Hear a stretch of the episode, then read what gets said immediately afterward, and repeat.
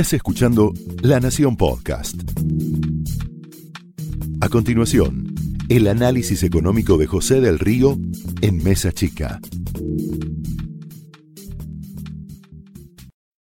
Pasión de los argentinos que tiene que ver con este número, un número que aparece aquí en pantalla y que te dice 43,67. Te hablo del dólar.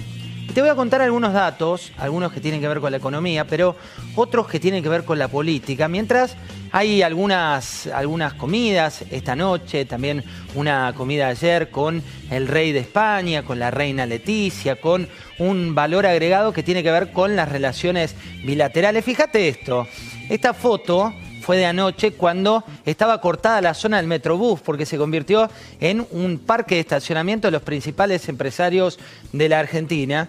Y tuvimos la suerte de estar metidos ahí adentro y preguntarles qué los desvela. ¿Sabes qué es lo que desvela a los empresarios argentinos que ayer estuvieron ahí disfrutando de esa trucha del lago, de ese menú eh, especial que había en esta jornada? Los desvela que varias de las encuestas te dicen que el dólar es una variable clave para las próximas elecciones. Y vos me decís, ¿cómo? ¿Cómo se hila tan fino? ¿Cómo se hila tan fino entre este número del dólar y quién puede ganar las próximas elecciones? Básicamente, te voy a llevar a una, una cita que tiene a Ricardo Arriazu, uno de los economistas también más influyentes de la Argentina, que nos decía lo siguiente. Fíjate qué decía Arriazu en la última entrevista que le hicimos. Argentina es una economía que piensa en dólares, es una economía dolarizada. De hecho, los pesos que tienen los argentinos son solamente para transacciones, digamos, este, diarias. 75% de los activos que tienen los argentinos están en dólares.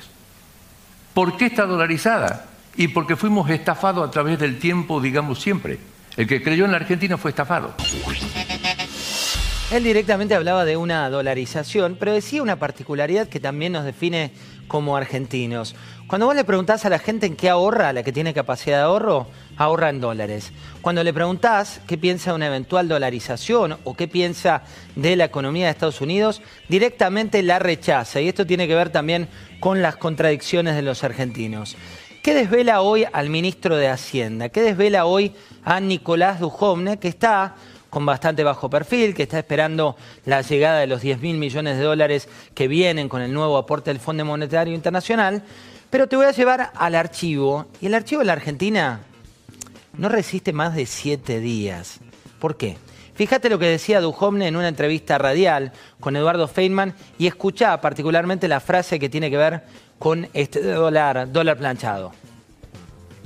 Yo creo que estamos eh, saliendo de un año difícil como fue el 2018, una economía que desde el mes de diciembre ha empezado a recuperarse. Eh, estamos muy, muy tranquilos con, el esquema que tenemos. Ustedes piensen que la Argentina tiene hoy el mismo tipo de cambio que tenía en septiembre del año pasado cuando iniciamos este programa eh, con el fondo. Y obviamente además no es un programa de tipo de cambio fijo, pero da la casualidad que arrancamos a 40, estamos a 40. Eh, pero lo que ocurre además hoy es que hoy la Argentina genera dólares de manera estructural, genuina. Estábamos en déficit en nuestro balance de pagos el año pasado y ahora estamos en superávit. Entonces tenemos un esquema realmente muy muy sólido y estamos muy confiados. A ver, parte de lo que dice el ministro es así, parte de lo que dice el ministro no es tan así. Por un lado, este dólar planchado en 40 pesos al que hacía referencia recién, que hoy, como te decía, está en 43.70. Para aquellos que son mayores recordarán la marca de cigarrillos, pero no me voy a referir al mundo del tabaco, sino seis días que viene trepando. ¿Y qué pasa? Hoy también está en la zona propensa a la especulación. ¿Por qué? Cuando vos mirás el número más fino del dólar, hay muy poca oferta, hay una dolarización de carteras, no está jugando ni vos, ni yo, ni los inversores que tienen capacidad de ahorro pequeño, sino que los que están jugando son inversores internacionales, por un lado, e inversores institucionales, por otro. Y en un contexto de estabilidad política bastante, bastante más preocupante. ¿Por qué te digo esto? Porque hay tres encuestas que llegaron a Balcarce 50, tres encuestas que llegaron a Casa Rosada, que lo que dicen es lo imprescindible hoy es controlar al dólar. Fíjate Miguel Bain. Miguel Bain, por entonces, allá lejos y hace tiempo, jugó como uno de los asesores de Daniel Scioli, después tiene muy buena llegada a Nicolás Dujovne hoy, es uno de los moderados siempre desde donde está. Y fíjate la frase, dice, es más importante un dólar bajo control que una tasa baja. Estas citas las ves tanto de Miguel Kigel, que en realidad lo que dice Miguel Kiel, aunque no es para preocuparte, escucha las declaraciones del titular de Convius. El dólar eh, creo que va a seguir subiendo todo el año porque tenemos una inflación importante. Es imposible tener un dólar estable en esas condiciones. Para eso es necesario mantener el tipo de cambio competitivo. Un tipo de cambio competitivo es un tipo de cambio que más o menos acompaña la inflación. ¿Qué pasó en los años de elecciones? Los años de elecciones tienen más volatilidad. La política incide y incide directamente en el tipo de cambio y en la ansiedad y el humor de los argentinos. ¿Y qué pasa con la suba del precio del dólar? Cuando sube el precio del dólar, esto lamentablemente se traslada, hay un estudio desde hace muy poco de Lieral que lo que te muestra es que en la última evaluación el 61% se trasladó a precios. Estamos hablando en un contexto donde se anunciaron ya los próximos aumentos de abril y en un contexto en el cual, cuando vos analizás la matriz productiva de la Argentina, de cada 10 productos que se hacen en nuestro país, 9 tienen al menos un insumo importado. El insumo importado se paga literalmente en dólares y por eso tenés parte de la picardía argentina, donde si tenés un insumo importado sobre el total de tu producción, no debería aumentar tanto los precios, pero también tenés otras cuestiones donde el precio se vuelca directamente.